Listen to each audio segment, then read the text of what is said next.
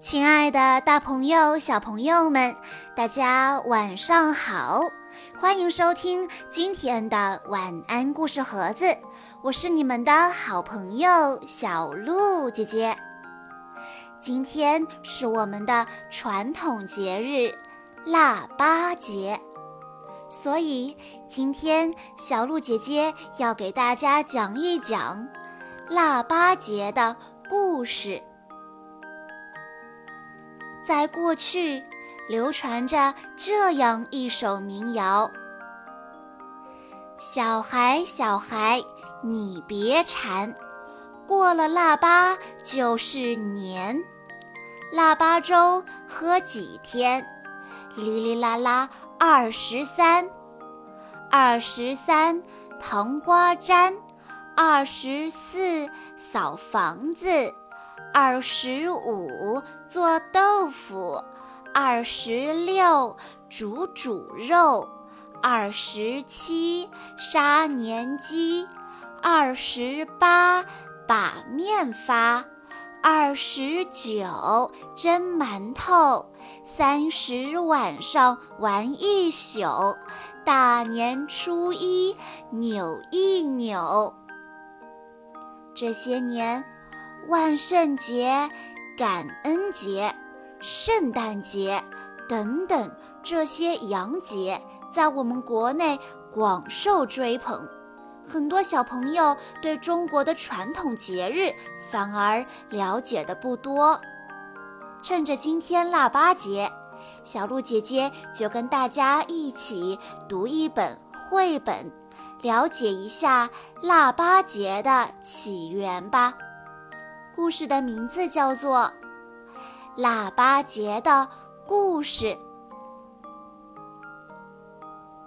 农历十二月又叫腊月，腊月初八是腊八节。这一天啊，人们都要喝腊八粥。熬腊八粥要用各种米和豆子。像白米、黄米、江米、红豆、绿豆等等，还可以加入喜欢的果子，如大枣、花生、杏仁等等。熬啊熬啊，熬成一锅香喷喷的腊八粥。让你喝了一碗还想喝，喝着香喷喷的腊八粥，老爷爷讲起了瞌睡虫和煤锅底的故事。从前有这么一家三口，爸爸妈妈和儿子。爸爸最勤劳，每天鸡叫就起床，天刚亮就下地干活。他说：“手是摇钱树，铺成金光路。”妈妈最节俭，过日子精打细算，她补的衣服又密又好。她说。天下哪有聚宝盆？勤俭才能富裕人。他们家呀，米面满仓，鸡鸭成群，瓜果成架。但他家有个懒儿子，这个儿子整天吃了睡，睡了吃，邻居们都叫他瞌睡虫。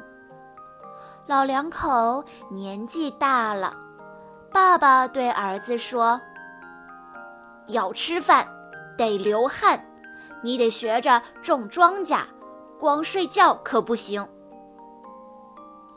这种人，好姑娘谁愿意嫁给他呀？结果，瞌睡虫娶了一个媳妇，和他一样的懒。太阳没落就睡，日上三竿还不起床，瓶子倒了都不扶。邻居们都叫他没锅底。过了几年，老两口得了重病，他们不放心地嘱咐两人：想要过好日子，勤俭节约不能少，饭要及时，衣要暖，地要生根细除草。不久之后，老两口就先后去世了。瞌睡虫觉得老两口不会享福，他对媳妇说：“粮满仓，豆满仓，何必犯傻种地忙？”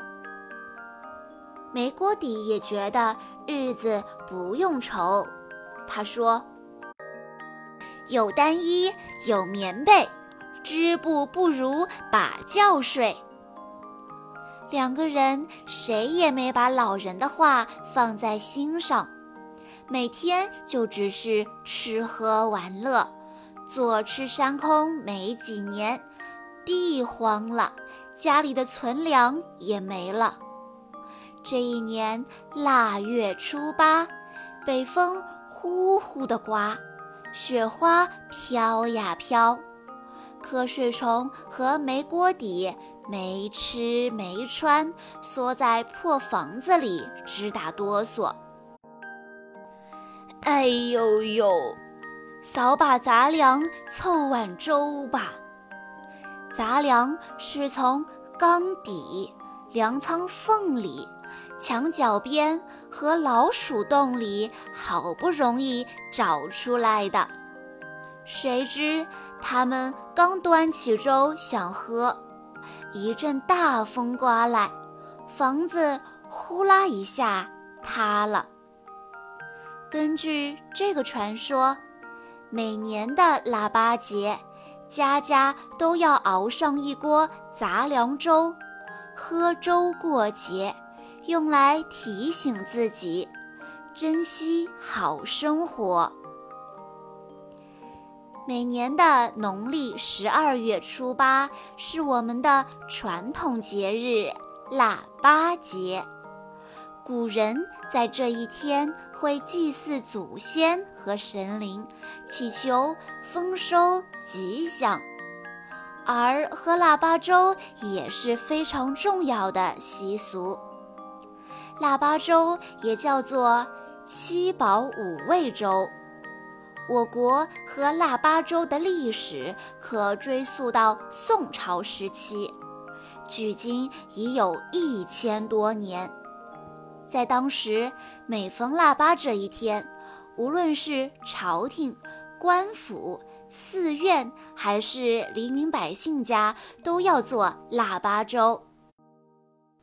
到了清朝，喝腊八粥的风俗更是盛行。